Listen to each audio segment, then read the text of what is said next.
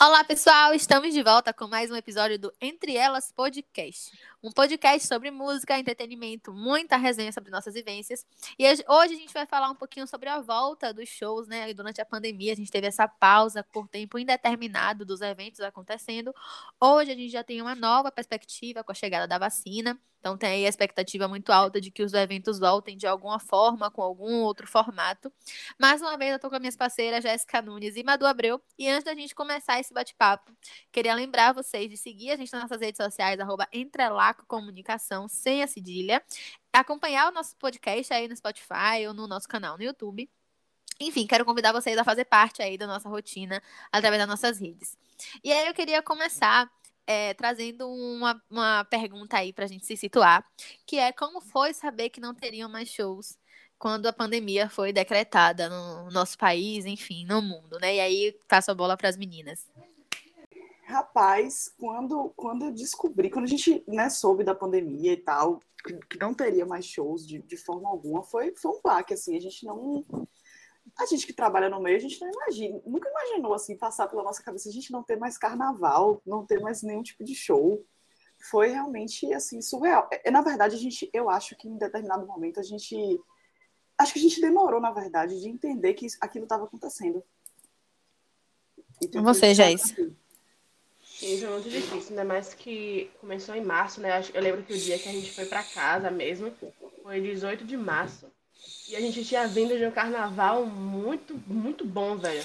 Então a gente veio de um carnaval com todos os artistas com quem a gente trabalha, grande, crescendo, com, com, boa visibilidade no, no, no, Carnaval de Salvador. E a gente vem daquele, daquela adrenalina, do nada, um vírus que para o mundo. Uma coisa que a gente achou que ia ser só alguns meses, a gente está aqui já com um ano e meio de pandemia.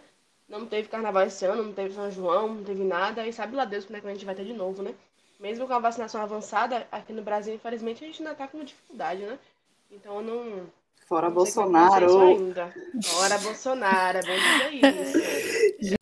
Pois é, né? Como Jéssica disse, a gente tinha vindo de um carnaval muito intenso, com resultados super positivos para todos os artistas, não só nossos, mas de forma geral mesmo, Panorama Brasil. Foi um carnaval muito bacana.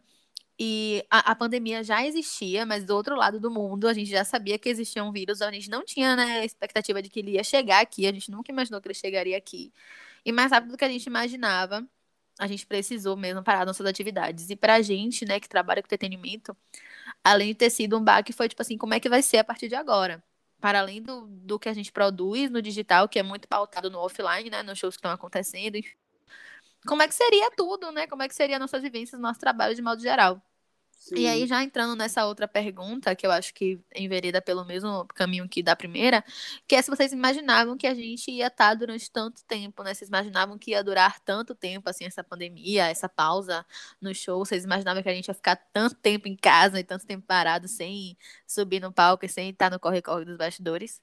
Gente, que primeira pergunta, que soteropolitano já imaginou ficar sem carnaval, gente? Pelo amor de Deus, eu não Verdade, imaginava que ia durar tanto tempo, não. Eu, eu, até hoje eu fico aqui em casa parecendo que eu estou vivendo um, um transe. Sabe quando você está assim, que você fica, meu Deus, uhum. será que isso é real? Tipo assim, eu, eu não imaginava que a gente ia ficar. Assim, eu sabia que a gente ia ficar um tempo significativo, né? Pela gravidade da, da do vírus e tal. É assim que a gente teve que ir para casa realmente pô, eu fui pesquisar para entender, acredito que vocês também fizeram isso. Eu sabia, assim, na minha cabeça, sabia, pô, não, vai realmente ter que dar uma pausa mesmo, mas eu não imaginava que a gente ia sair de ano e entrar em ano e não ter nada, assim, assim no sentido da, da magnitude das coisas que a gente fazia, né, dos trabalhos que a gente executava. Então, de fato, eu não, não até hoje eu não acredito, sinceramente, eu ainda vivo um plano, assim, uhum. parece não ter fim. Verdade. Eu também não imaginei, não, porque quando a gente foi pra casa, né, em março, eu lembro que eu conversava com um amigo meu, ele falava, tipo, é, você acha que a gente vai voltar quando? Aí eu acho que no final de junho tá tudo de boa já. 40 dias. É, é, quarentena, né? Veio aquela palavra que a nossa geração nunca viveu isso. A gente nunca viveu um, uma situação dessa, um, um vírus ao parar o mundo. A gente nunca teve essa vivência. Então, eu não sabia o que ia acontecer, eu não sabia o nível da gravidade, né? A gente só começou a entender quando tudo começou a fechar de verdade, né? Porque no começo cada um foi indo para suas casas, mas ainda sem entender a gravidade. Aí quando fecha shopping, fecha rua, fecha tudo. Aí os shows começaram a cancelar, teatro fecha. Tipo, ó, é, o negócio é realmente, o buraco é mais embaixo. Mas eu não tinha noção do que era isso, não. É, é como o meme que a gente viu, né? Tipo, viver um momento histórico não é fácil, não. Então eu não queria estar vivendo, é. não, mas.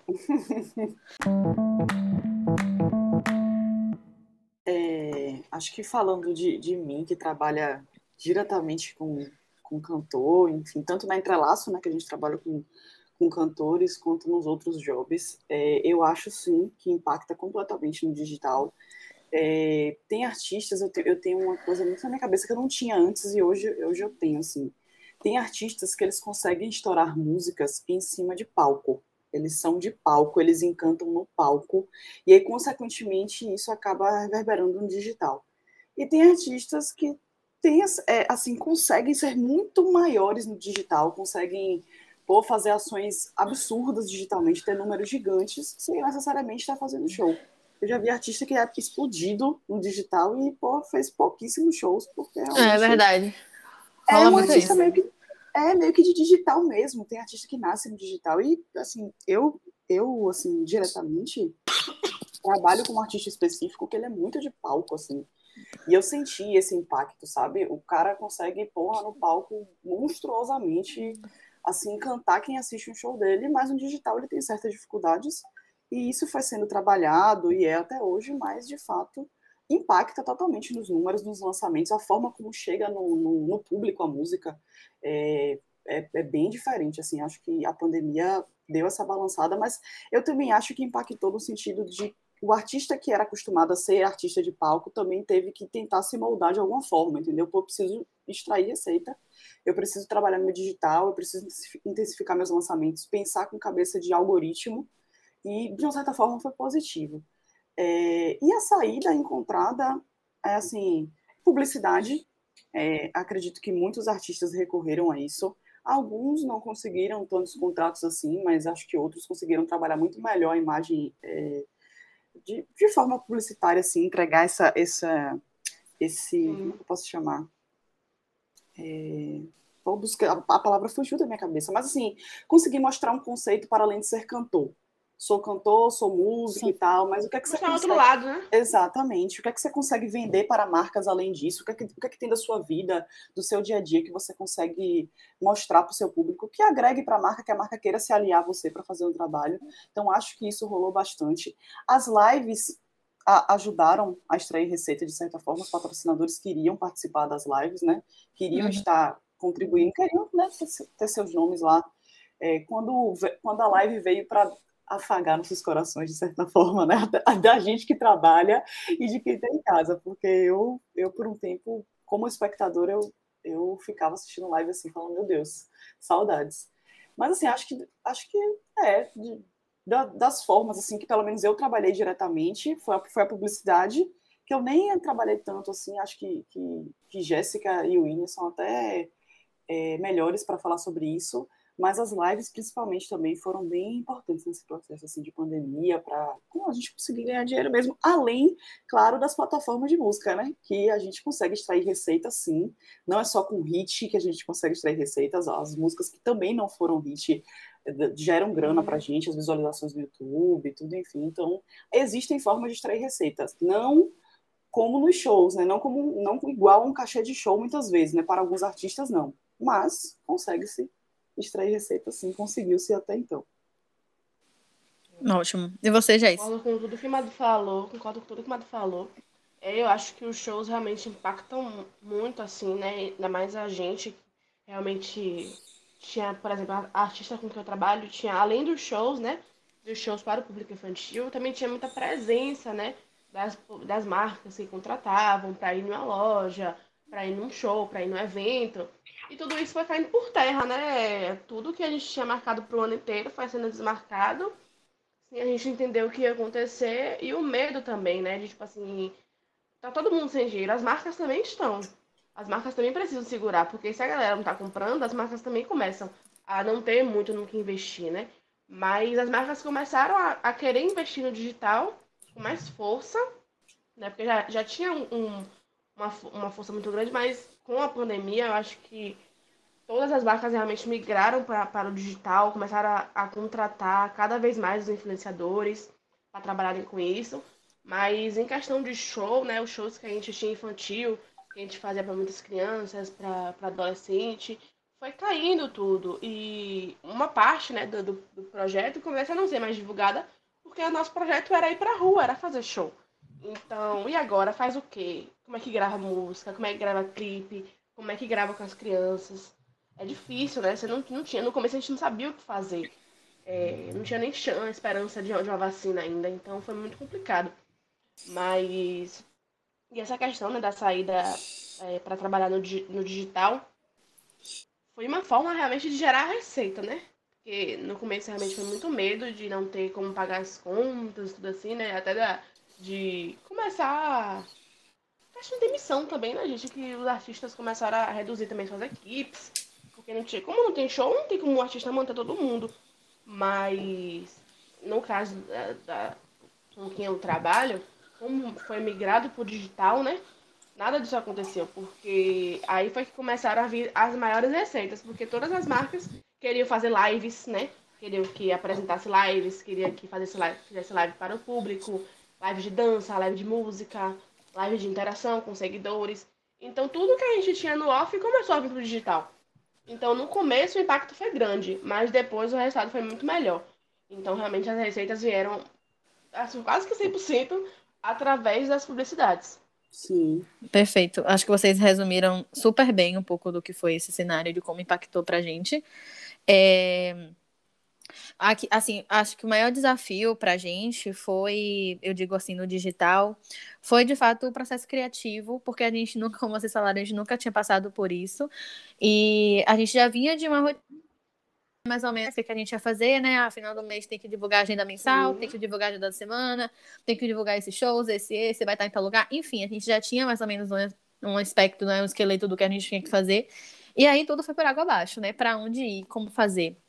O artista que eu, tá, que, eu, que eu estou, ele é um artista que sempre apostou muito no digital e é, com a pandemia, a gente dobrou esse, essa produção, né? Então, era um lançamento atrás do outro, é, tentando ver como a gente conseguiria é, fazer produções audiovisuais, enfim. Então, a, uma das saídas foi investir mesmo pesado no digital e nos lançamentos musicais nas plataformas de música e é, se reinventar. Então, começar a tentar fazer quadros no Instagram, então desde divulgação de pequenos empreendedores no Instagram, na, nos stories, até, enfim, pensar em como a gente podia, para além de tudo, ajudar essas pessoas que estavam também necessitando de uma ajuda.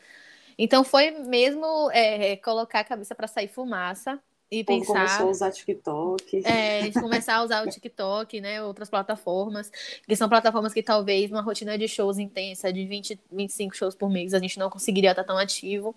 Então, conseguir não. crescer também em outras plataformas que consequentemente geram receita, consequentemente a gente conseguindo ter um número maior de, de seguidores, um número maior de pessoas ali e sendo mais ativa, a gente consegue também atrair marcas e fazer publicidade também nessas outras plataformas.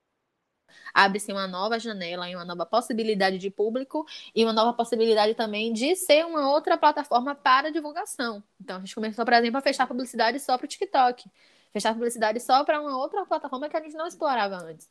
Então, foi de fato uma nova, uma, uma nova forma de se reencontrar, uma nova forma de produzir para todo mundo, tanto para o artista quanto para nós também do digital, que era tipo assim, o que, que a gente vai fazer agora. Foi tudo novo, mas acho que a gente conseguiu se sair bem, né? Relativamente bem. A gente, acho que o saldo foi positivo.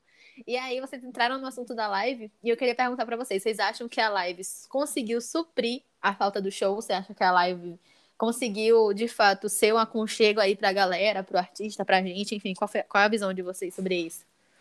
Eu acho que aconchegou, mas não substituiu, não. Nem para a gente que trabalha e nem para o público, assim. Eu acho que foi assim, porra, é, a gente ter uma forma de, de, de, distração. Nós que estávamos na produção, né, do início da concepção da live até ali o acontecimento, acaba que era, era uma atividade bem próxima, talvez, da divulgação de um show, de um festival, mas ainda assim não é. é eu acho que o contato com o público faz muita diferença nesse processo de fazer show. Até pra gente, né, eu não sei que, assim, se para quem está de fora isso fica claro, mas é, quando a gente está trabalhando em cima de um palco, ou enfim, qualquer momento de, de show, assim, a gente gosta muito de ver a resposta do público, quem tá ali, Com certeza. é que tá curtindo, aquele olho brilhando, porque, sei lá, aquele, aquele, aquele pirotecnia aconteceu naquela hora, porque aquele negócio casou com... O arrepio. É, pô, nossa, eu me arrepiava quando eu tava no palco, e, e assim, tinha uma entrada que, pô, você via em 500 shows, toda vez você via a mesma coisa, mas, pô, aquela entrada daquela música tal, que o cara subiu não sei aonde, aí você ficava, pô, que foda isso aqui. E assim, nas lives a gente conseguiu transmitir um pouco disso, mas, pô, só tem casa, não tá bebendo a mesma quantidade que às vezes tá bebendo lá, não tá às vezes com a mesma galera, não tá às vezes com a mesma galera, não. E muitas vezes, é, quem tinha consciência, né, tinha que assistir sozinho, tinha que assistir em com casa. certeza. Da sua Estava no meio de uma pandemia gritando, Exatamente. tipo, no auge. Não tinha essa coisa, eu, eu tinha a situação de ligar para amigo, pô, ficar fazendo videochamada. A gente, você lembra disso aqui? Acredito que muita gente fez isso, mas eu acho que a emoção de você vivenciar o show de um artista ali, ao vivo, sabe? Aquela coisa ali, é, sabe, na veia, gritante. Eu acho que as lives não conseguiram substituir, assim, de, em nenhum aspecto. Mas achei que foi uma saída interessante, é, foi bacana quem veio com essa, com essa novidade, de certa forma, porque, assim, na verdade, a ferramenta sempre esteve ali, mas a galera não, hum. todo mundo ficou ali no Instagram Sim. e tal, aquela coisa mais simples. Aí veio um que falou assim: não, eu vou usar a ferramenta da forma correta.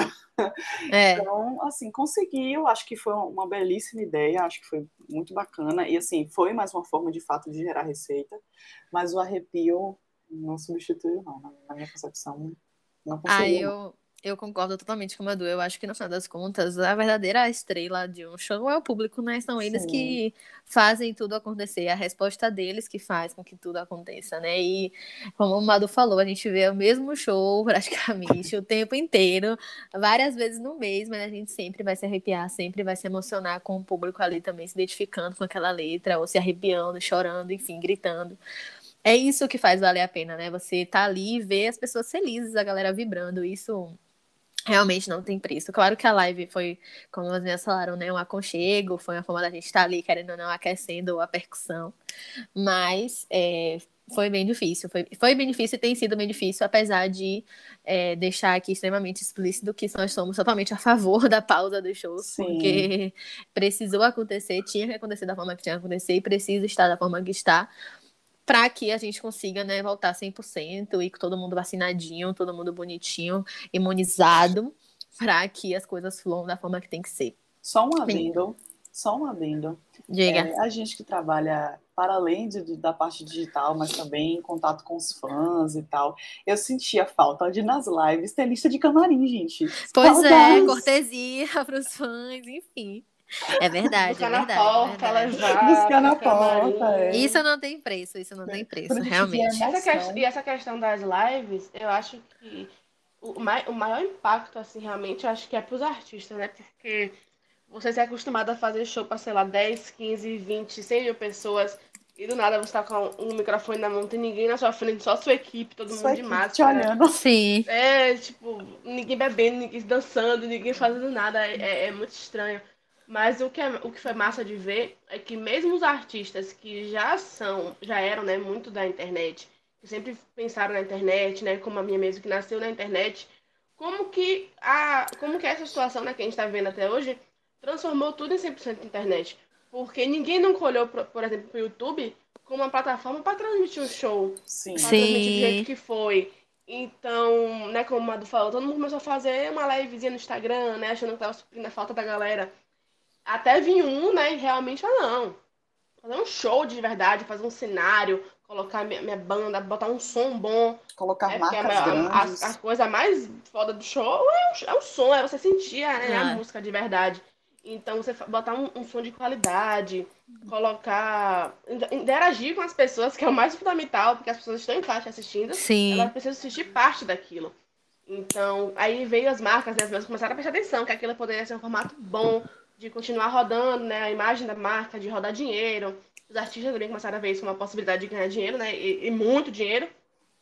E, e, foi assim, né? Um, um, boom realmente. Hoje não tem mais tanto. Acho que a galera já não tá mais no, no, com tanta saudade assim, né? Que as pessoas infelizmente já começaram a sair como se nada tivesse acontecendo.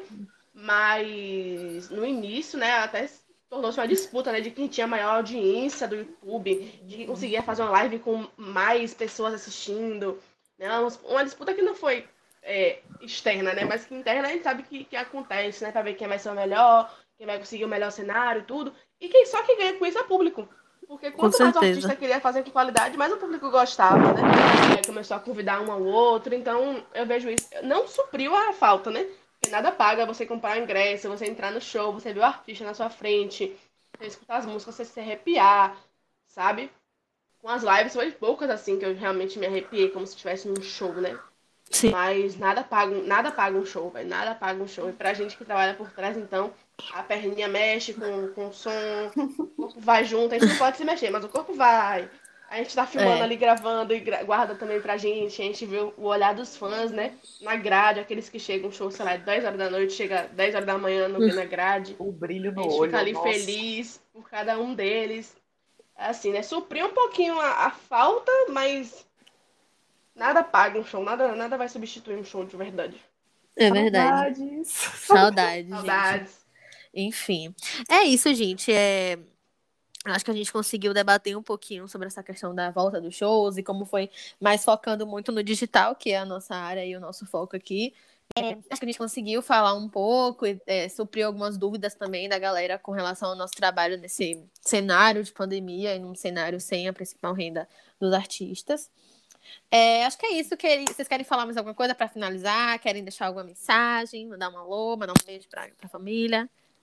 Então, eu acho que eu fiquei emocionada demais né, né oh, nesse bate-papo. Saudades. Saudades. Eu só, só, quero que as coisas se restabeleçam, é, que muito em breve todo mundo esteja vacinado, que a gente possa. Lógico que eu acho que não, não vai ser uma vida normal, nunca mais. Acho que isso que a gente passou, é, enfim, nos mostraram várias coisas, nos mostrou várias coisas, então é isso, só sinto saudade, saudade, quero voltar a trabalhar nos palcos, mas só, é, só vale a pena se todo mundo tiver com segurança. Se for um com negócio certeza. na doida, fora Bolsonaro de novo. Fora Bolsonaro. Não, não quero. não gosto. Massa. É isso, gente. É... Quero agradecer você que acompanhou a gente até aqui, ficou até o final, ouviu tudo. É... Muito obrigada pela sua companhia. Fiquem atentos, atentas, que em breve vai ter mais um episódio. Quem sabe qual tema virá, enfim. Vai lá nas nossas redes, sugere tema, fala pra gente o que você achou desse, enfim. Como a gente falou no começo, segue a gente, compartilha com os amigos, com a galera que quer trabalhar com música, quer trabalhar com entretenimento, enfim, que sabe que esse tema é um tema bacana. Compartilha com a galera, continua com a gente. Obrigada. Segue a gente aí no Spotify, ouve bastante bastante nosso podcast, manda no grupo da família, enfim. Obrigada pela companhia, um abraço e até a próxima. Beijo. Até a próxima. Beijo.